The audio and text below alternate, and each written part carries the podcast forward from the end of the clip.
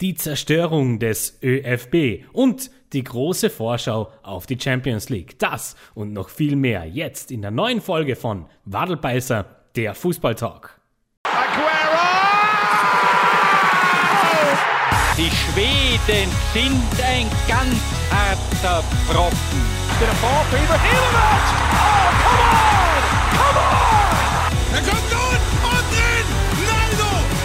Here's Hulk! Das ist die nächste Debatte, Frank.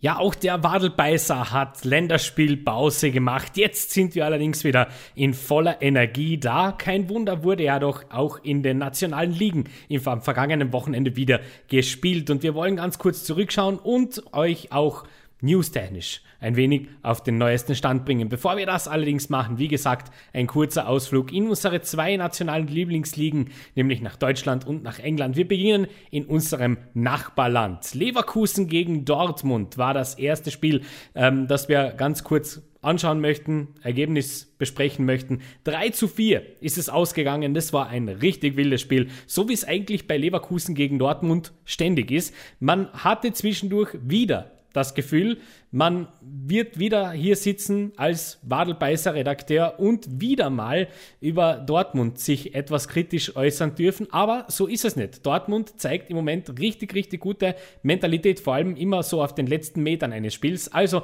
Leverkusen zu Hause nicht siegreich gegen Dortmund. Im Gegenteil, man muss alle drei Punkte in den Signal Iduna Park schicken. Union Berlin und Augsburg trennen sich 0 zu 0. Freiburg gegen Köln 1 zu 1. Kreuzer Fürth verliert gegen Wolfsburg 0 zu 2. Wolfsburg somit noch immer makellos in dieser Bundesliga-Saison. Hoffenheim gegen Mainz ebenfalls 0 zu 2. Der große Schlager RB Leipzig gegen den FC Bayern 1 zu 4. Dieses Spiel schauen wir uns später noch ein bisschen genauer an. Dann Eintracht Frankfurt gegen den VfB Stuttgart 1 zu 1. VfL Bochum gegen die Hertha aus Berlin 1 zu 3, also ein kleiner Befreiungsschlag für Paul Dardai und die Seinen. Und zum Abschluss Mönchengladbach gegen die Arminia aus Bielefeld 3 zu 1. Und auch in der Premier League gab es einige sehr, sehr interessante Ergebnisse. Crystal Palace 3 zu 0 gegen Tottenham. Das war wohl der größte Schocker an diesem Wochenende. Watford gegen Wolverhampton 0 zu 2. Brentford gegen Brighton 0 zu 1. Also der Aufsteiger tut sich nicht so leicht. Ähm, gerade gegen Brighton haben sich wahrscheinlich doch viele zumindest einen Punkt erwartet. Arsenal hat ja, zumindest, ob man das als Befreiungsschlag werten darf, naja, 1 zu 0 gegen Norwich zu Hause gewonnen. Man United gegen Newcastle 4 zu 1. Das Debüt von Cristiano Ronaldo war ja eigentlich wie gemalt, perfekt. Southampton gegen West Ham trennen sich 0 zu 0. Leicester gegen Man City 0 zu 1. Chelsea fährt über Aston Villa mit 3 zu 0 drüber. Und das gleiche Ergebnis haben wir auch bei Leeds gegen Liverpool, nämlich umgekehrt 0 zu 3. Everton Burnley wird heute zum Zeitpunkt der Aufnahme in circa einer Stunde angepfiffen. Die Schlagzeilen der Woche. Sag ja Eier, wir brauchen Eier. Wir haben ein paar neue Schlagzeilen für euch, haben jetzt extra die letzte Woche ein wenig ausgeklammert und wollen uns auf die vergangenen Tage konzentrieren, denn da ist dann doch recht einiges passiert. Vor allem möchten wir starten, indem wir ganz kurz nach Deutschland blicken. Dort ist eine alte Feindschaft, eine alte Rivalität wieder aufgebrochen, die in den letzten, kann man ruhig sagen, Monaten, mehreren Monaten, ein bisschen Pause gehabt hat. Denn, so ehrlich muss man sein, Dortmund hat vor allem in der letzten Saison, wenn es um die großen Titel ging, nicht wirklich mitreden können. Jetzt allerdings scheint es, dass Dortmund wieder äh, Mentalität und eine Mannschaft ja, zustande gebracht hat, die zumindest ähm, doch für sehr interessante spielerische Momente sorgen kann und Plötzlich schalten sich auch wieder die Bayern ein und äh, man keppelt sich so ein wenig. Und es ist doch schön, wenn es in der deutschen Bundesliga wieder mal richtig kracht zwischen den zwei Mannschaften, auch ein bisschen auf Führungsebene. Und dafür gesorgt hat der Sportdirektor des FC Bayern, nämlich Hassan Brazzo Salihamidzic, der bei Sky 90, dem Fußballtalk von Sky, äh, ja, sehr interessant, äh, sehr interessante ähm, ja, Aussagen getätigt hat. Es ist grundsätzlich nichts Neues. Wenn Salihamidzic bei Sky 90 äh, ist, dann brennt es meistens und zwar ganz fest in Richtung äh, Dortmund. Und das hat er auch jetzt wieder gemacht, indem er Marco Reus attackiert hat. Wörtlich hat er folgendes gesagt. Das ist nicht meine Sache, aber das ist schon verwunderlich, dass man von der Nationalmannschaft wegfährt und zwei, drei Tage später wieder spielt. Das ist ja auch nicht das erste Mal. Und hat dann äh, noch eines draufgesetzt, indem er auch einen Vergleich zum FC Bayern gezogen hat und Serge Gnabry und Thomas Müller ähm, gelobt hat dafür. Auch die beiden sind ja von der Nationalmannschaft quasi abgereist, äh, haben auch gespielt, äh, hat dann eben gesagt, naja, Gnabry ist jetzt auch verletzt, also scheint da wirklich was dahinter gewesen zu sein und so weiter. Und zum goldenen Abschluss hat er dann auch noch die Führungsqualitäten von Marco Reus in Frage gestellt. Ähm, mit den Worten: Führungsrolle, wie soll denn das gehen? Da stehst du jede Minute auf dem Platz. Wenn man Führung übernehmen will, dann muss man auch immer da sein. Sonst funktioniert eine Mannschaft nicht. Denn was Kimmich macht, was Neuer macht, was Goretzka macht, das ist für mich Führung. Darauf kann sich der Trainer verlassen. Er hat dann allerdings noch angefügt, natürlich ist Marco Reus ein super Spieler. Ja, unbestritten. Ich glaube, das hat er sagen müssen. Und darauf hat der BVB-Sportdirektor Michael Zorg sehr verschnupft reagiert. Ähm, war überhaupt nicht amüsiert und hat ausrichten lassen, Salihamidzic solle doch bitte seine Klappe halten und sich zu den Themen von Bayern München äußern. Was glaubt er denn überhaupt, wer er ist? Ähm, lieber Herr Zorg, er ist der Sportdirektor vom FC Bayern. Und das, ähm, wenn man sich so die Geschichte ein bisschen anschaut, dann ist das durchaus so, dass das an der Tagesordnung ist. Dass man äh, auch beim FC Bayern sich nicht zu schade äh, dafür ist, die direkten Konkurrenten ein bisschen aus dem Konzept zu bringen mit solchen Aussagen. Ähm, denn wenn man sich das so anschaut, er hat natürlich Salihamidzic sehr, sehr übertrieben. Das möchte ich an der Stelle wirklich festhalten. Ähm, ich finde auch, dass Marco Reus mit seinem EM-Verzicht eine sehr gute Entscheidung für seine körperliche Fitness und für seine Karriere in dieser Saison getroffen hat. Ähm, er hat sehr mit Verletzungen zu kämpfen gehabt. Er hat es auch noch immer. Er ist ein sehr verletzungsanfälliger Spieler. Er hat ganz bewusst sich dazu entschieden, die heurige Saison dem Verein zu widmen und das finde ich grundsätzlich mal sehr, sehr gut. Außerdem hat er in den letzten Spielen wirklich gezeigt, dass er richtig, richtig in Form ist. Marco Reus in der Form ist wirklich schön, auch in der Nationalmannschaft. Hat er übrigens äh, durchaus überzeugend ähm, ja, performt. Dementsprechend wunderbar an dieser Stelle. Trotzdem möchte ich an der Stelle schon äh, Salihamidzic in einem Punkt recht geben, dass ähm, Marco Reus für mich persönlich, und das ist ein sehr persönlicher Take, ich weiß schon, aber wir sind ja auch eine Fußballshow, wo ein bisschen persönliche Meinung durchaus Platz hat. Ähm, ich sehe Marco Reus auch nicht unbedingt als Kapitän oder als großer Führungsspieler. Das war er grundsätzlich noch nie, hat aber wenig mit seinen Verletzungen zu tun, als vielmehr mit seiner Rolle auf dem Platz. Vielleicht kommt es jetzt im letzten großen Abschnitt seiner Karriere doch nochmal zum Tragen, dann mehr Maxima Culpa und ich, äh, ich, ich, entschuldige mich schon im Voraus. Allerdings, äh, wenn man ihn so beobachtet ein bisschen, das hat schon so seinen Grund, warum man in den letzten zwei Jahren bei Dortmund immer wieder von einem Mentalitätsproblem gesprochen hat. Ich glaube, auf das hätte es rauslaufen sollen. Es ist nur halt wieder typisch Brazzo. Ja, einfach ähm, prinzipiell nicht so ganz elegant ausgedrückt und dass das natürlich bei Michael Zorg so ankommt, vollkommen verständlich und ganz ehrlich, jeder Fußballfan muss das eigentlich cool finden, dass es wieder mal ein bisschen rappelt und ein bisschen zischt und ein bisschen krackt und das ist auch wunderbar. Auch der Bayern-Trainer Julian Nagelsmann ähm, hat sich bereits eingeschalten in diese Kontroverse und hat folgendes gesagt, Stichelei gehört zur Historie der beiden Clubs, es war ja eh lang ruhig. Ähm, richtig. Vollkommen richtig. Ich glaube, wenn, sich die zwei wieder sehen, äh, dann gibt es ein erklärendes Gespräch. Und ähm, ich glaube, da ist man sich auch nicht lange, ganz, ganz lange böse. Ähm, man vernimmt eben teilweise schon aus Dortmund das leise Klopfen an der Tür ähm, vom FC Bayern, wenn es dann um gewisse Spieler geht, Haaland. Und dementsprechend, ich glaube, da will man sich schon ein bisschen abgrenzen, ein bisschen äh, wieder dieses, diesen Rivalitätsgedanken ein bisschen Einzug halten lassen. Und das ist nicht schlecht. Ich glaube, dass grundsätzlich die, ähm, ja, der Spirit der beiden Mannschaften unter dieser Sache nicht leiden wird. Ganz im Gegenteil, ähm, das braucht man schon. Die Bayern brauchen einen guten Gegner, nicht nur am Feld, sondern auch verbal. Und ich glaube, mit ähm, Michael Zorg hat Brazzo da durchaus einen ebenbürtigen Gegenkandidaten. Ich glaube, das wird schon ganz gut passen. Ähm, fein so. Als Fußballfan als neutraler Fußballfan, neutraler Beobachter dieser ganzen Geschichte ist es fein. Ein bisschen Schärfe raus wird es auch tun. Das ist auch, äh, gehört äh, durchaus gesagt. Ich glaube, es ist keinem äh, geholfen, wenn man da persönliche Angriffe fährt.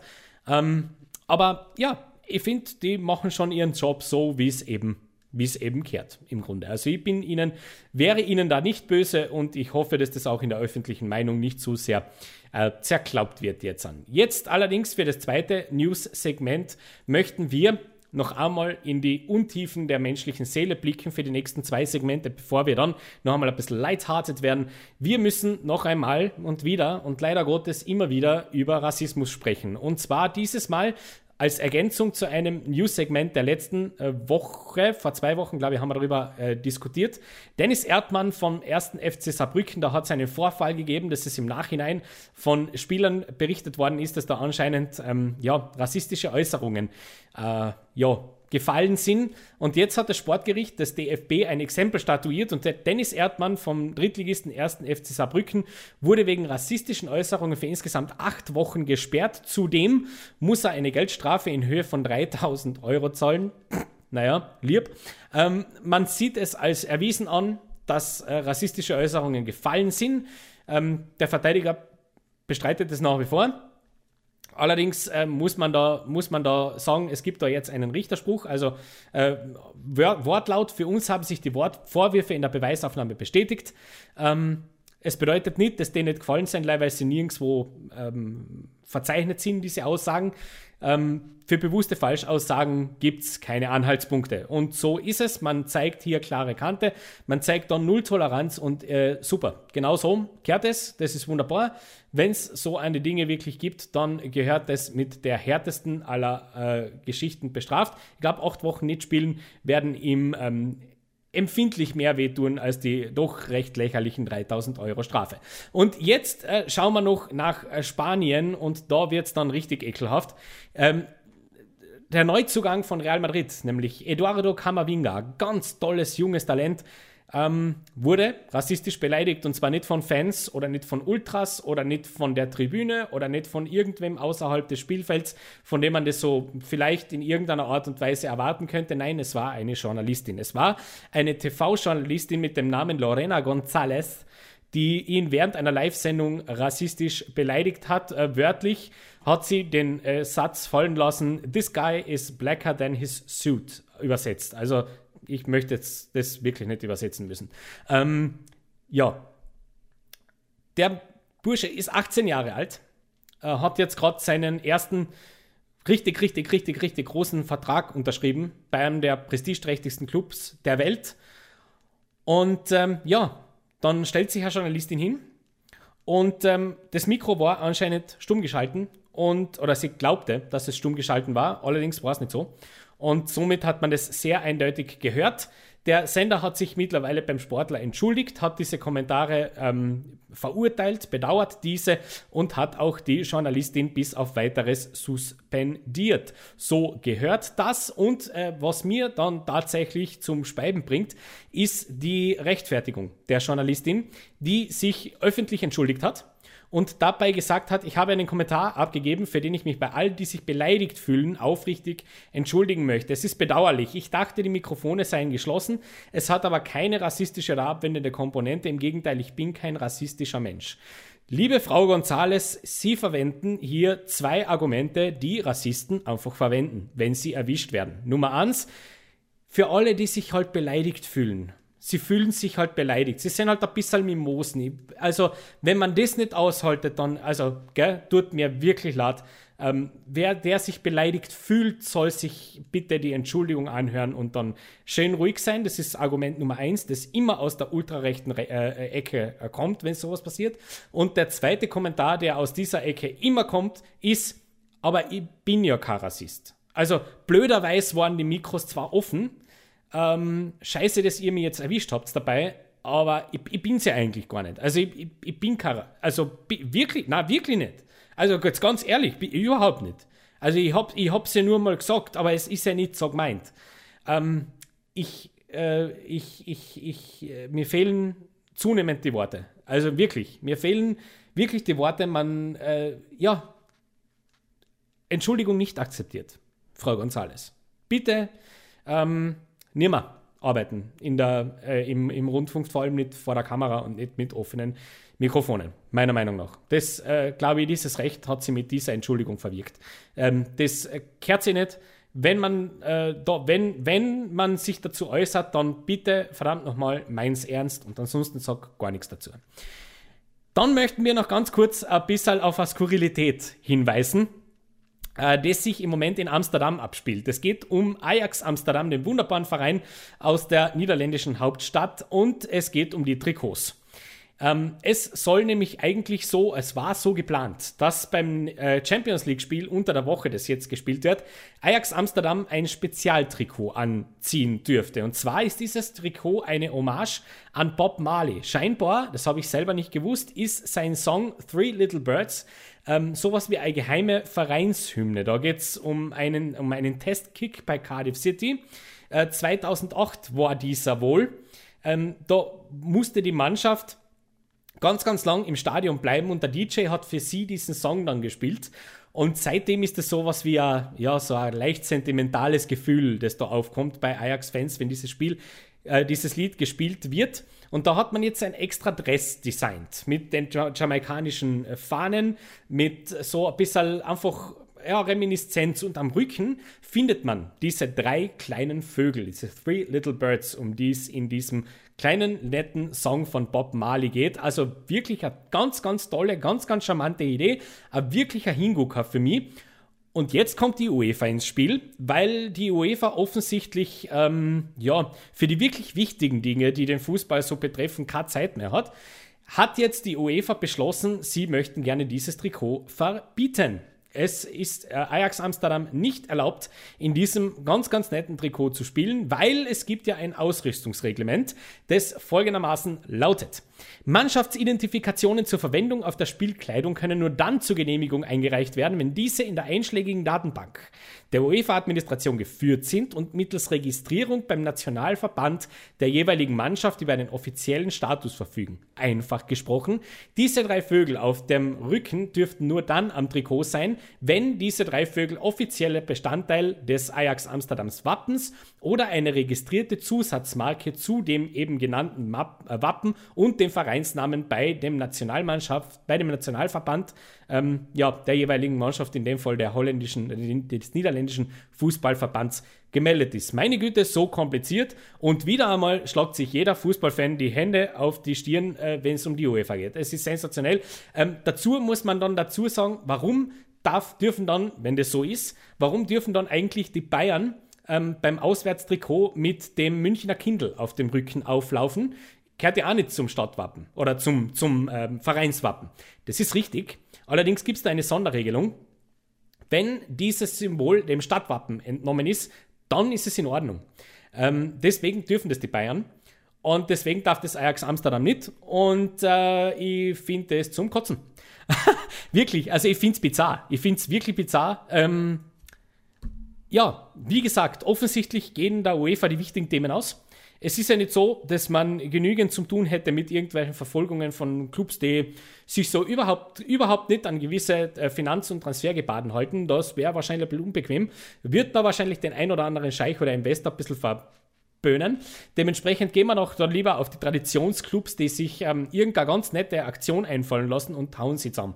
Das hat die UEFA immer schon wunderbar äh, können und ähm, macht hier keine Ausnahme.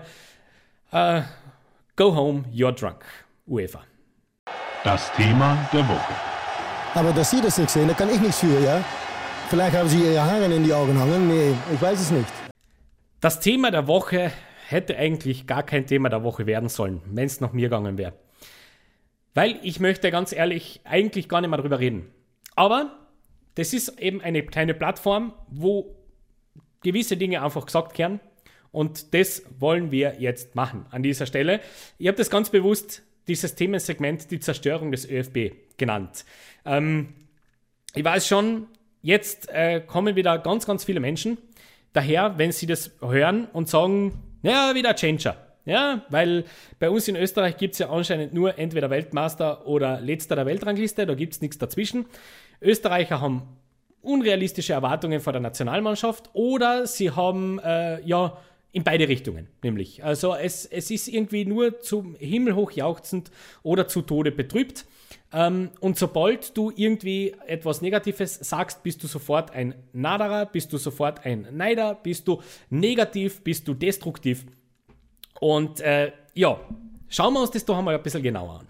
Wir hatten jetzt Länderspielpause und ich hatte wirklich nicht vor, mich mit dem Thema ÖFB ein bisschen zu beschäftigen. Habe dann auch konsequenterweise ähm, den fürchterlichen Auftritt gegen die Schotten ausgelassen. Den habe ich mir dann wirklich auch nicht mehr angeschaut. Aber ich habe vorher zwei Spiele gesehen. Nämlich den 2 0 Sieg gegen Moldawien und die 5 2 Niederlage gegen Israel. Und ja, also ich weiß ganz ehrlich überhaupt nicht, wie ich damit anfangen soll. Vielleicht, vielleicht machen wir so. Vielleicht schauen wir uns einmal ganz kurz die Zeit an, seitdem es oder wo es mal richtig gut war. Wir erinnern uns, Qualifikation, Europameisterschaft, ganz Österreich im Freudentaumel, wir sind dabei. Seitdem, wenn wir uns das ganz kurz anschauen, hat Siege gegeben gegen Moldawien, Nordmazedonien, die Färöerinseln, Nordirland, Luxemburg, Rumänien, Norwegen und Slowenien. Im Gegensatz dazu gab es Niederlagen gegen Dänemark, Lettland, Israel, Polen, Rumänien, Niederlande, Italien, Israel und Schottland. Was fällt einem sofort auf, wenn man diese Liste hört?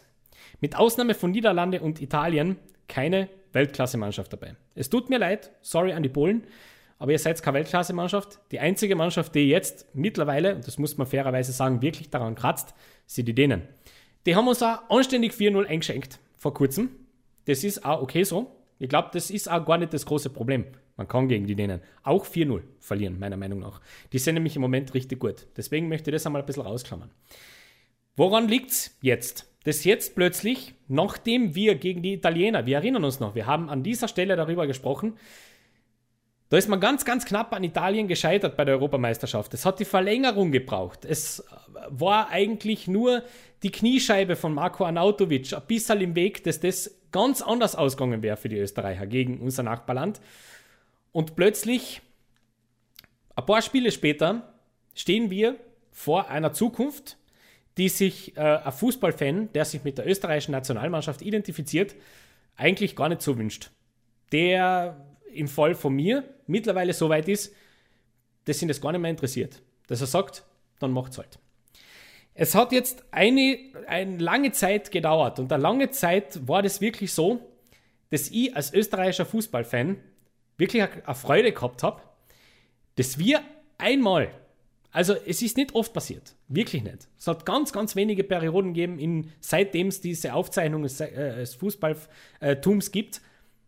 Aber es hat jetzt ein paar Monate gegeben, wo man auch einmal als Österreicher gerne in unser Nachbarland Deutschland geblickt hat und gesagt hat, ja, ähm, nicht so leicht, gell? Ähm, die hat nämlich richtig Probleme.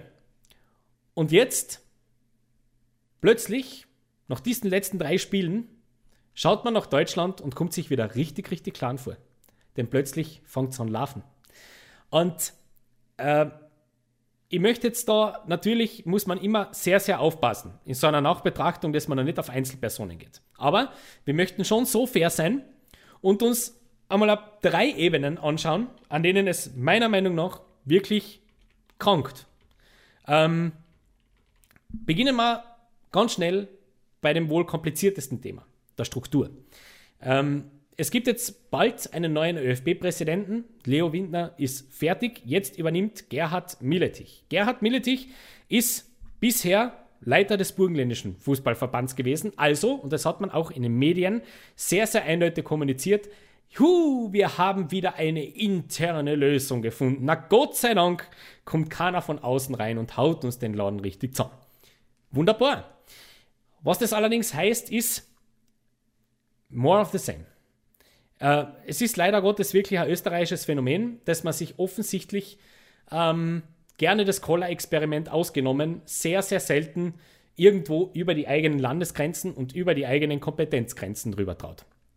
Ja, das muss man auch fairerweise dazu sagen, weil es immer wieder jetzt kommt und immer öfter jetzt kommt, dass sich sehr, sehr viele Leute wieder die Marcel Koller-Geschichte zurückwünschen, wo das alles so super war, wo es anscheinend alles so super war. Ich erinnere, möchte nur mal ganz kurz daran erinnern, dass auch der, äh, die, dass die Beendigung des Vertrags mit Marcel Koller schon sehr, sehr verdient war. Das ähm, vergisst man jetzt ein bisschen romantisiert schon, aber da hat es nicht wenige Stimmen gegeben damals, ich war eine davon, die äh, durchaus gesagt haben, na, also da wurden schon schwerwiegende Fehler begangen. So ist es jetzt halt mal. So, also wir haben meiner Meinung nach ein sehr großes strukturelles Problem, weil der ÖFB halt auch sehr, ähm, wie soll ich sagen, provinziell organisiert ist. Es haben die Landesverbände irrsinnig viel Macht bei uns. Ähm, die reden eigentlich mit, die bestimmen, wie es mit dem österreichischen Fußball ausschaut. Und es wird irgendwie einen Grund haben, dass sämtliche Funktionäre, Betreuer, Spieler, Lehrer, die in irgendeiner Art und Weise den Fußball entwickelt haben in den letzten zehn Jahren, relativ schnell das weitergesucht haben, wenn es um Österreich geht. Dementsprechend nichts Genaues weiß man nicht, ich bin kein Insider. Wäre mal spannend, so ein Blick hinter die Kulissen. Den wird es allerdings mit dem ÖFB, so wie er jetzt dasteht, sicher nicht geben. Das ist meiner Meinung nach ein ganz, ganz großes Problem, dass man auch einfach nicht ähm, genügend sich selbst reflektiert und auch die Fehler, die gemacht werden, nicht ordentlich aufarbeitet. Übrigens eine Geschichte, die uns wieder mal mit Deutschland ein bisschen verbindet, beziehungsweise mit der ähm, katastrophalen Geschichte nach der WM 2018, wie das die Deutschen dort geregelt haben. Das erinnert mich sehr an unsere ganze Geschichte. Denn jetzt hat man wirklich eine Situation, dass das Nationalteam ähm, irrelevant wird, dass sie am Boden sind, dass sie keinerlei Begeisterung mehr ähm, ja, entfachen können und das österreichische Publikum, so sehr es auch so hier hingestellt wird, dass wir vielleicht ein wenig schwierig sind, wenn es um ja, Performances geht und so weiter. Ähm, ich möchte fest dagegen argumentieren. Wenn man sich gerade das Publikum im Happelstadion anschaut, bei welchen ähm, Performances da geklatscht, Fahnen geschwenkt und die Welle passiert ist. Hm, also, das war nicht immer das Gelbe vom Ei. Also, so um das geht es nicht. So, dann möchten wir äh, ganz kurz einen Blick auf die Mannschaft machen. Was in letzter Zeit wirklich ein bisschen auffällt, vor allem in den letzten zwei Jahren, wieder etwas, was interessanterweise, und das tut mir leid, aber ich komme sehr oft äh, zurück auf diesen Punkt oder auf dieses Argument, auch eine Sache, die mich sehr an Deutschland erinnert. Scheinbar ist das Leistungsprinzip ausgehebelt im Moment beim österreichischen Nationalteam. Ähm, wir sehen relativ oft die gleichen Spieler, ähm, ganz egal, wie die im Moment in ihren Vereinen performen. In der Startelf stehen teilweise Spieler mit null Spielpraxis mit äh, absolut fürchterlichen Saisons hinter sich, die absolut kein Selbstvertrauen haben, siehe Alessandro Schöpf, ähm, siehe auch gerne Michael Gregoritsch, der so gut wie überhaupt nicht spielt bei Augsburg. Trotzdem im Nationalteam offensichtlich gesetzt sind und auf der anderen Seite so ein kleiner Kerl namens Yusuf Demir, der äh, bei Barcelona jetzt eine sehr ikonische Nummer geerbt hat, für Rapid anscheinend nicht gut genug war, der äh, verbringt ja eigentlich sehr, sehr viel Bankzeit im Moment, kriegt keine Chance. Ähm, da fragt man sich dann schon, nach welchen Kriterien hier eigentlich ausgewählt wird. Generell schon. Die komplette Kaderzusammensetzung. Grübic spielt keine Rolle. Nur so. Also auch hier ist einfach more of the same. Always more of the same. Und als letztes, und jetzt kommen wir natürlich zur Büchse der Pandora, die ich eigentlich sehr ungern öffne, aber in dem Fall mache ich es wirklich mit vollster Überzeugung, denn ich glaube, das größte Problem in der ganzen Geschichte trägt einen Namen. Und dieser Name lautet Franco Foda. Ähm, ich bin immer sehr vorsichtig, einen, einen äh, ja, so wie man es halt landläufig sagt, einen Kopf zu fordern. Aber in dem Fall muss ich wirklich sagen, wie es Franco Foda schafft, trotz dieser desaströsen Leistungen noch immer fest im Sattel zu sitzen, nicht einmal in irgendeiner Art und Weise angezählt zu werden, und sei es nur von einem Landesverbandschef, ist mir ein absolutes Rätsel. Das ist mir ein absolutes Mysterium. Warum? Schauen wir uns einmal ganz kurz an. Welche Argumente sprechen denn gegen Foda? Wir fangen heute einmal so an. Äh, jo. Ha spannend. Das ist nämlich durchaus eine längere Geschichte.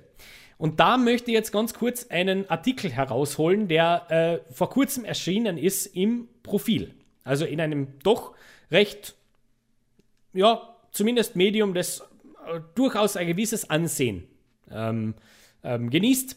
Und da hat der Redakteur Ger Gerald Gossmann eine Kolumne geschrieben oder einen Artikel geschrieben, am 13.09., also genau heute erschienen, der schon stutzig macht, der sehr nachdenklich stimmt und der vor allem keine positiven Rückschlüsse auf die Zukunft des österreichischen Nationalteams zulässt. Wenn wir uns den Kader anschauen, haben wir nämlich durchaus keine schlechte Mannschaft. Wenn man sich die Einzelspieler durchgeht, bei welchen Vereinen sie spielen oder gespielt haben, dann reden wir von den besten Ligen der Welt. Bayern München, RB Leipzig, Barcelona, Real Madrid. Wunderbar. Durchaus sehr illustre Namen. Auch gerne in der zweiten Reihe, wenn man dann ein bisschen in die weniger prominenten schauen. Eintracht Frankfurt, Roter Stern Belgrad, Borussia Mönchengladbach. Nicht so schlecht, nicht so übel. Ähm, trotzdem scheint es in irgendeiner Art und Weise nicht zu funktionieren. Kann jetzt natürlich daran liegen, dass Leo Windner eben jetzt auf seinen letzten Metern seine Ruhe haben wollte. Spricht natürlich irgendwie ein bisschen für den ÖFB.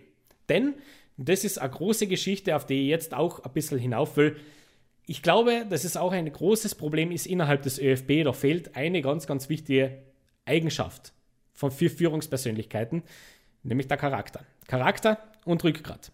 Auch die Möglichkeit oder die Fähigkeit, sich selber zu reflektieren Fehler einzugestehen und diese zu beheben. Sieht man ganz, ganz eindeutig. Denn äh, die direkte Qualifikation für die WM 2022 ist zumindest jetzt über die Gruppenphase komplett erledigt. Da haben wir keine Chance mehr. Wir haben allerdings zu 99,9% ein Ticket für das Playoff über die Nations League. Juhu! Als neutraler Fußballzuschauer beziehungsweise gerade als Fan der österreichischen Fußballnationalmannschaft, normalerweise wäre man da jetzt froh drüber. Man hat ein paar Entscheidungsspiele. Voll cool. Wir bereiten uns sehr konzentriert auf diese zwei oder drei Spiele, glaube ich, sind es vor und haben ein Ticket für Katar. Da mü müsste man eigentlich als österreichischer Fußballfan sagen, na cool, dann machen wir das doch. In Wahrheit ist es aber wirklich so, dass sich die Überzahl, inklusive mir, der österreichischen Fußballfans denkt, na bitte nicht. Bitte nicht. Bitte hoffentlich kriegen wir gleich am ersten Spieltag so richtig gar nicht drauf, damit wir uns diese Blamage ersparen können. Komisch eigentlich. Ganz kurz, nicht einmal, ja, ein paar Monate nach einem sehr, sehr coolen Spiel gegen die Italiener, wo wir wirklich gut gespielt haben. Warum ist es so? Der Rückfall ist meiner Meinung nach absolut hausgemacht. In, des, in dem Sinn, dass sämtliche Menschen, die gegen den ÖFB sich irgendwie öffentlich positioniert haben, komplett entfernt worden sind. Es herrschte kollektive Hochstimmung, da hatte kein Widerwort Platz, auch öffentlich, in den Medien. Franco Foda hat es perfekt auf den Punkt gebracht. Jetzt haben wir mal unsere Ruhe. Jetzt passt's mal. Jetzt sind wir safe. Yes! Wir haben fast, fast die Italiener besiegt. Jetzt haben wir komplett Ruhe. Dazu kommt, ähm, neben dieser Einstellung, die es jetzt ist, dass Franco Foda durchaus, und das wird jeder Sturm Graz-Fan bestätigen, liebe Grüße nach Graz an dieser Stelle, Foda hat eine sehr spezielle Art, mit seinen Spielern umzugehen. Äh, er ist sehr davon überzeugt, dass seine Idee von Fußball die richtige ist. Er vertritt eine relativ defensive Taktik. Er ist eher der, der der Meinung ist, gegen die stärkeren Gegner lieber mal keins fangen, bevor es ans schießt, weil sonst wird es peinlich. Äh, lieber Herr Foder, an dieser Stelle möchte ich nur ganz kurz einmal sagen, ich verstehe diesen Ansatz. Und es hat genügend Nationalteams gegeben, die mit diesem Ansatz auch sehr erfolgreich waren und auch noch immer sind. Allerdings muss man dazu sagen, wenn man diesen Ansatz verfolgt, dann ist es, glaube ich, ja nicht nur von Vorteil, sondern Pflicht, dass die Ergebnisse passen. Ich kann nicht so einen defensiven, destruktiven Fußball spielen, wenn die Ergebnisse nicht zusammenstimmen. Wenn du gegen Israel 5 zu 2 verlierst, dann nutzt es mir dann auch nichts, wenn ich mich herstelle und sage, naja, ähm, Abstände haben nicht gepasst und es, es waren dort noch individuelle Fehler dabei. Ja, mit individuellen Fehlern muss ich immer rechnen. Da muss ich meine Taktik angleichen. Fakt ist allerdings, dass er, nachdem es 5 zu 2 in die Hose geht gegen Israel, plötzlich gegen Schottland mit sieben Defensivspielern am Feld steht und dann auch noch den achten einwechselt. Und da fragt man sich, vor eigenem Haus übrigens, im Happelstadion, da fragt man sich dann schon, warum das so ist. Noch dazu, laut diesen Profilartikeln, ähm, gibt es eine Aussage von einem Trainer in der deutschen Bundesliga, der zu Protokoll gegeben hat, die Spieler kommen zu uns zurück und sind verwundert, wie sie im Nationalteam spielen sollen. Sie zweifeln am Spielstil. Wenn wir uns jetzt da ganz kurz einmal reinschauen, wer in dieser Mannschaft drinnen steht, dann fällt einem auf, dass mehr als die Hälfte dieser Spieler irgendwann einmal mit der Red Bull-Schule in äh, Berührung gekommen sind. Oder zumindest einmal irgendeine Station durchlaufen haben, die mit dieser Art von Fußball grundsätzlich vertraut sind. Auch David Alaba übrigens, der, der unter Hansi Flick durchaus einen sehr offensiven Fußball gewöhnt war. Und jetzt kommen diese Spieler zum Nationalteam und spielen ein System mit in dem Fall, wenn man sich das äh, anschaut, was Franco Foda so gespielt hat, was meistens ein 3-5-2 war, ähm, das jetzt plötzlich eine komplette, äh, perfekte Abstimmung verlangt unter allen Spielern. Da müssen, damit du dieses, ähm, ja, dieses Gebilde erfolgreich fertig spielen kannst, muss es so sein, dass sämtliche taktische Abläufe von den Abständen bis zu der Raumaufteilung und an den Laufwegen, die müssen alle perfekt sitzen, die müssen eintrainiert, einstudiert und fertig sein. Das Problem ist, so wie ich gerade vorher gesagt habe, knapp 60 Prozent dieser Spieler kennen dieses System aus dem Liga-Alltag nicht. Die spielen komplett etwas anderes. Das ist auch meiner Meinung nach ein großes Problem, das wir haben.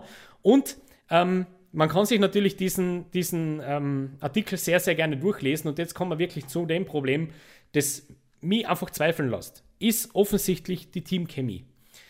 Ähm, Gerade beim Nationalteam. Und das sieht man jetzt auch wieder. Liebe Grüße nach Deutschland. Hansi Flick hat vom Kader her recht wenig verändert gegenüber Joachim Löw. Aber man sieht, die Spieler haben Spaß am Fußball. Und dieser Spaß fehlt den Österreichern aber sowas von komplett. Man hat ständig das Gefühl, die haben eigentlich gar keine Lust. Die haben gar keine Lust aufs Kicken. Die spielen äh, destruktiv, haben überhaupt keinen Bock und ich nehme es ihnen nicht mal übel. Weil, ähm, ja, du musst die halt ständig bremsen. Das war vor allem wunderschön zu sehen gegen Israel. Yusuf Demi wurde eingewechselt, hat dann einen Ball bekommen, hat ein Dribbling an, angesetzt, das war in der 80. Minute und in den restlichen insgesamt 13 Minuten hat er keinen einzigen Ball mehr zugespielt gekriegt. Weil, ja, lieber nicht spielen. Ja, Gescheit, gescheiter nicht. Äh, jo, es ist sehr interessant, wenn man sich das so anschaut. Es hat im ÖFB unter Foda auch schon Teambuilding-Lehrgänge gegeben. Ähm, jo. Ich möchte mal blöd in den Raum werfen, wenn ein Teambuilding-Lehrgang nach eineinhalb Jahren Regentschaft notwendig ist, dann macht man was falsch. Und da sind wir auch wieder beim, beim Thema. Offensichtlich gibt es da wirklich Diskrepanzen. Es hat auch schon äh, Gerüchte und, und Tratschereien gegeben, dass teilweise Spieler die taktische Ausrichtung übernommen haben. Marcel Sabitzer hat öffentlich nach der äh, 0 zu 2 Niederlage gegen Holland bei der EM ähm, beklagt, dass zu wenig Personal vorne ist. Offensivspiel ist zu wenig einstudiert, hat Martin Hinteregger gesagt. Konrad Leimer hat gesagt, man will eigentlich nach vorne spielen, aber eigentlich ist man aus dem Spiel genommen. Ähm, Marcel Sabitzer, Martin Hinteregger und Conny Leimer, drei Spieler aus der Red Bull Akademie. Dementsprechend, naja, so ein Zufall. Ähm, es ist schon echt interessant. Also, wie gesagt, nach Italien, und ich glaube tatsächlich, dass Italien ein großes Problem sein wird, noch relativ lange für den ÖFB. Denn auf das hängt man sich jetzt auf. Da hat man gesehen, doch, doch, die kennen Kicken und die kennen das auch richtig gut, wenn sie mal wollen. Das Problem ist, gerade gegen schwächere Gegner scheint es einfach nicht zu funktionieren. Ähm, es gibt offensichtlich einen total, total inneren Konflikt innerhalb der Mannschaft. Ich glaube auch ganz ehrlich, Franco Foda ist am Ende mit seinen Ideen. Ähm, Franco Foda sagt zwar, er hat ein super Verhältnis zur Mannschaft. Das Verhältnis ist so super, dass er nicht einmal weiß, wo er Yusuf Demir einsetzen soll, beziehungsweise geht offen öffentlich her und sagt, er kehrt eigentlich nicht am linken Flügel, aber im nächsten Spiel spielt er genau dort. Eher nicht so gut. Ähm, dementsprechend, ja, irgendwie scheint es da nicht zu passen und es passt eigentlich dazu, wenn man sich Franco Foda anschaut, dazu, zu der ganzen Misere passt es eigentlich wunderbar dazu, denn äh, seine Äußerung dazu, der Vertrag läuft. Der Vertrag läuft bis zu den Playoffs und bis Katar. Na, herzliche Gratulation, ÖFB. Bravo. Die Wadenbeißer-Analyse. Ja, hoch werden wir es nicht mehr gewinnen, das ist einmal klar. Und wir widmen uns jetzt aber wirklich schöneren Dingen. Und dafür schauen wir uns einmal ganz kurz in der deutschen Bundesliga um zu unserer kurzen Analyse des Schlagerspiels RB Leipzig gegen den FC Bayern. Die große Rückkehr von Julian Nagelsmann, Marcel Sabitzer und Dayot Upamecano samt ein paar Betreuern. Ähm, ja, war dann doch eine sehr interessante Partie, die da auf uns äh, gewartet hat am Samstag, den 11. September um 17.30 Uhr eben in der Red Bull Arena in Leipzig. Ähm, Endstand 1 zu 4 ähm, aus Sicht von Leipzig. Das heißt, Bayern doch sehr, sehr überlegen. Expected Goals übrigens, eine Statistik, die ich recht selten bringe, aber in dem Fall muss man sie bringen, war tatsächlich bei 1 zu 4. Also es ist wirklich tatsächlich genau so ausgegangen, wie es die Expected Goals so hergeben. Dabei, wenn man sich das Spiel so angeschaut hat, hatte man lange das Gefühl, naja, so weit weg sind doch die Leipziger eigentlich gar nicht, wenn es um das geht, ähm, ja, wie man sich so aufstellt. Ja, ganz interessant. Wie haben sich denn die zwei Mannschaften aufgestellt? Eigentlich. Wenn man sich das so anschaut, hat nämlich Julian Nagelsmann nichts anderes gemacht, als die Leipziger zu spiegeln. Beide mit einem 4-2-3-1-System. Ähm, große Änderungen hat es eigentlich recht wenige gegeben, war nicht wirklich ähm, ja, die große Not am Mann so gesehen, außer bei den Bayern hat es dann doch zwei große Neuerungen gegeben im Spiel. Die haben sich auch recht interessant geäußert. Benji Pavard hat wieder spielen dürfen als Rechtsverteidiger und Lucas Hernandez als Innenverteidiger aufgeboten weil auf der linken Seite Alfonso Davis ähm, doch jetzt scheinbar wirklich sein Fixleiberl hat. Jetzt schauen wir uns einmal ganz kurz an, wie hat denn das Spiel so funktioniert, wo waren die Knackpunkte und warum war es dann doch so deutlich für die Bayern. Also, Spielfilm. Zwölfte Minute gibt es einen Elfmeter für die Bayern nach einem Handspiel von Kevin Campbell, Robert Lewandowski, na klar, 0 zu 1 und dann plötzlich in der Knapp vor der Halbzeit verletzt sich Serge Gnabry. Serge Gnabry hat vorher bei den Bayern sehr, sehr viel Wirbel über die rechte Seite gemacht, nicht nur offensiv, sondern vor allem auch defensiv. Das hat damit zu tun mit einer sehr interessanten taktischen Grundausrichtung, die äh, Julian Nagelsmann so gewählt hat, beziehungsweise mit einer ganz klaren Idee. Wenn man sich nämlich diese Mannschaft so anschaut, hat er meiner Meinung nach sehr intelligent ähm, so eine Art Rochade ähm, gemacht. Davis, habe ich schon gesagt, war als Linksverteidiger aufgeboten. Allerdings war Davis kein klassischer Linksverteidiger, sondern der war wahnsinnig offensiv zu finden. Er hat wahnsinnig viele Meter gemacht. Auf der linken Seite war eher ins Offensivspiel eingeboten, da, eingebunden. Da, dazu hat es dann das gebraucht, dass Hernandez, Upamecano und Bavard ein bisschen mehr in die Mitte rücken, damit sie eben diesen Raum zumachen. Und Serge Gnabry war eigentlich dafür da, diese Räume auf der rechten Seite ähm, zu schließen. Hat dann zur Folge gehabt, dass Serge Gnabry sich beinahe wirklich ein bisschen totgelaufen hat auf der rechten Seite, weil er sehr, sehr viele defensive Dinge verrichten musste und hat sich dann wirklich auch ein bisschen verletzt. Er hat einen Hexenschuss, man weiß noch nichts Genaues von, die, von Ausfallzeit oder so. Ich glaube, man rechnet oder man hofft zumindest auf einen Einsatz am Wochenende. Ob es gegen Barcelona reichen wird, eher nicht. Aber ähm, auf jeden Fall hat es dann dort einen Wechsel gegeben. Und dieser Wechsel hat dann dafür meiner Meinung nach gesorgt, dass dieses Spiel so ausgegangen ist. Es ist dann nämlich ähm, ein recht frecher junger Herr namens Jamal Musiala aufs Feld gekommen, hat die Position von Serge Gnabry mehr oder weniger eins zu eins übernommen, wobei dann äh, in weiterer Folge Goretzka ein bisschen weiter auf die rechte Seite gerückt ist, Kimmich ebenso nach und ähm, Sané dann auch viel mehr ins Defensivspiel eingebunden war. Das hat dafür gesorgt, dass Musiala ein bisschen mehr Freiheiten genießt vorne. Und meine Güte, hat er diese genutzt. 0 zu 2 in der 47. Minute. Jamal Musiala noch wunderbar am Assist von Alfonso Davis und in der 54. Minute äh, holt er sich noch einen Scorerpunkt ab, gibt die Vorlage aufs 0 zu 3 für Leroy Sané. Die Partie ist gegessen, scheint's und plötzlich kommt Conny Leimer ähm, und schießt eines der Tore der bisherigen Saison, meiner Meinung nach. Ein Strahl in den Winkel, 1 zu 3. Und plötzlich kommen die Leipziger ein bisschen mehr, wieder ein bisschen besser ins Spiel. Dazu muss man dazu sagen, die Leipziger waren eigentlich nie wirklich aus dem Spiel. Sie haben das richtig gut gemacht, meiner Meinung nach. Sie haben frech verteidigt, ähm, waren auch recht gut in den Zweikämpfen. Allerdings, was den Bayern wirklich ein bisschen abgehoben hat in diesem Spiel, war dann tatsächlich einfach die Coolness. War die Cleverness, war die Kaltschnäuzigkeit. Ähm, dann die große Wechselorgie startet. Ähm, Marcel Sabitzer kommt tatsächlich zu seinem Debüt in der 59. Minute, ähm, kommt ins Spiel für Leon Goretzka und hat es meiner Meinung nach auch richtig, richtig gut gemacht. Äh, in der 75. Minute, also Leipzig wechselt dann natürlich auch, Conny Leimer geht raus, Silva geht raus, Orban geht raus. Ähm, Haidara, Paulsen und Klostermann kommen rein und auch die Bayern wechseln noch ein paar Mal. Ähm, unter anderem verlässt Thomas Müller das ähm, das äh, Spielfeld und Josip Stanisic kommt rein, der eigentlich in den ersten zwei Spielen als Rechtsverteidiger aufgeboten war und hat dann dieser Stanisic in den letzten paar Minuten als Linksaußen gespielt. Und ähm, war natürlich auch dem geschuldet, dass Leipzig dann wirklich viele Räume hergegeben hat. Man hat ein bisschen was riskiert zum Schluss noch, aber der äh, entwickelt sich. Der entwickelt sich meiner Meinung nach wirklich in eine sehr, sehr, sehr schöne Richtung. Und ist fein, dass wieder einmal einer aus der eigenen äh, Akademie nachkommt. In der 91. Minute dann noch das 1 zu 4 durch Eric Maxim Choupo-Moting und der Fehlstart, unter Anführungszeichen, für Leipzig ist perfekt. Dazu muss man aber sagen, das waren schon Sache Gegner jetzt. Gell? Also, ähm, ja, wie gesagt, was nehmen wir mit? Ähm, Leipzig fünf Umstellungen im Vergleich zu 0 zu 1 gegen Wolfsburg.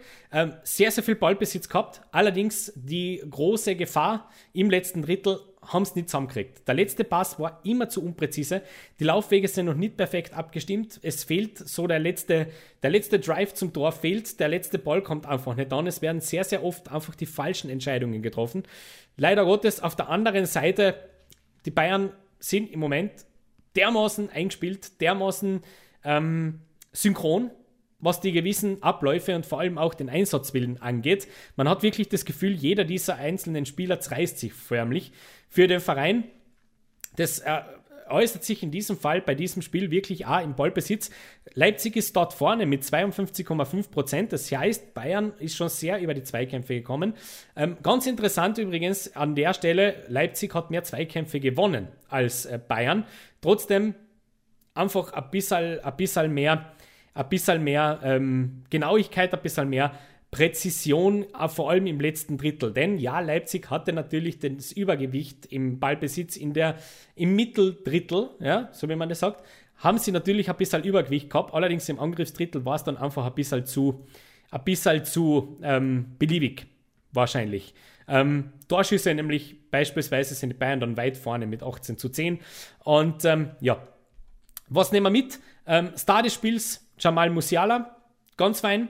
Ähm, das ist wirklich ein Spieler, dem absolut die Zukunft gehört. Ich bin sehr, sehr gespannt. Ich bin wirklich sehr, sehr gespannt, wie er, wie er weitermacht. Ähm, Leipzig auf der anderen Seite muss sich jetzt schon langsam fangen. Bin ich sehr gespannt. Ich bin aber weiter, weiterhin nicht bereit, da schon irgendeinen Teufel an die Wand zu malen, denn RB Leipzig hat so eine talentierte Mannschaft, die muss irgendwann kommen.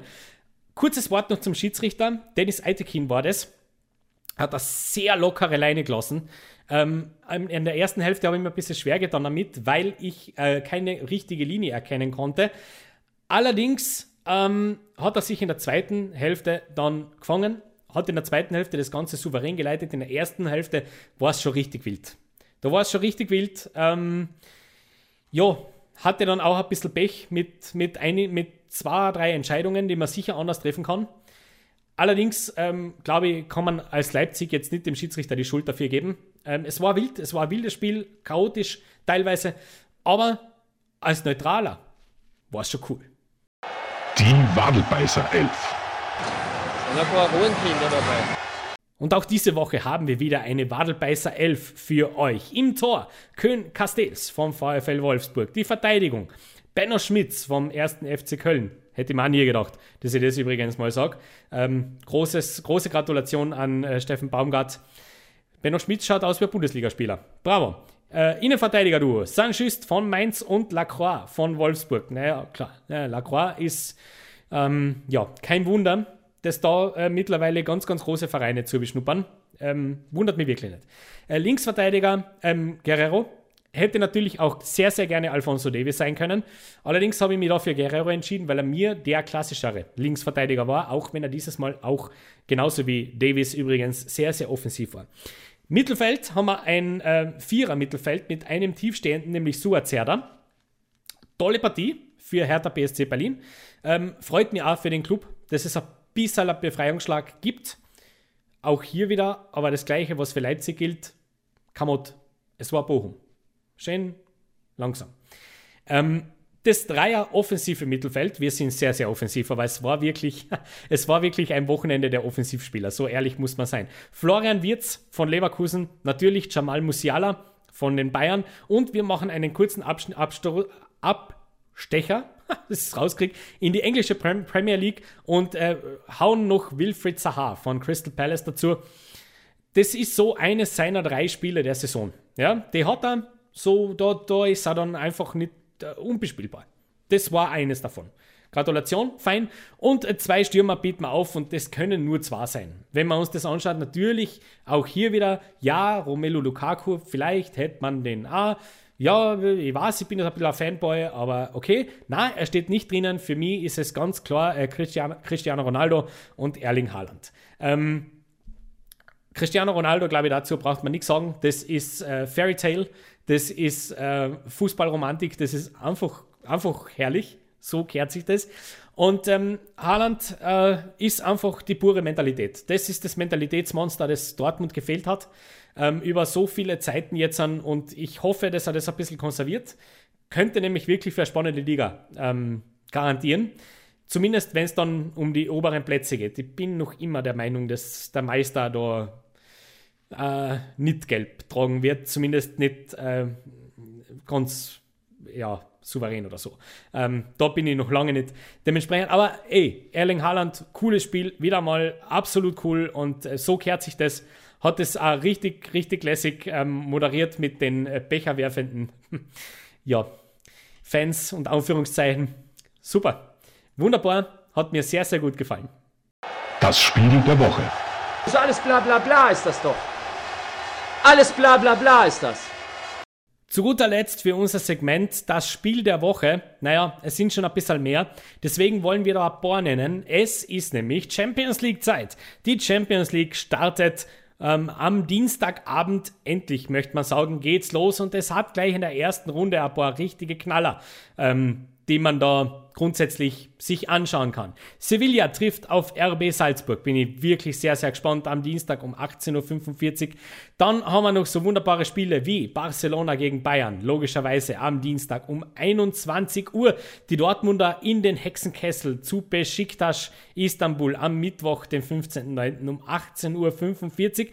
Und dann haben wir noch ganz, ganz große Fußballromantik mal zwei, nämlich Inter Mailand gegen Real Madrid am 15.09. um 21 20 Uhr und zur selben Zeit, und das wird eine schwere Entscheidung, vielleicht dann doch Konferenz, Liverpool gegen den AC Mailand. Also wunderbare Geschichte für Fußballromantiker, ja wirklich der Himmel. Und dann haben wir noch ein Duell, naja, das äh, genau das Gegenteil ist für Fußballromantiker. Da kommt dann wahrscheinlich das große Kotzen, nämlich Manchester City gegen RB Leipzig ebenso am Mittwoch, den 15.09. um 21 Uhr.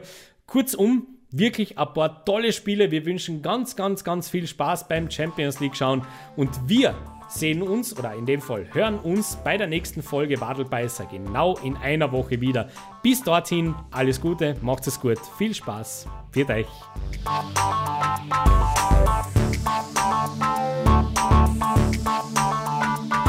Ich habe fertig. Gute Nacht.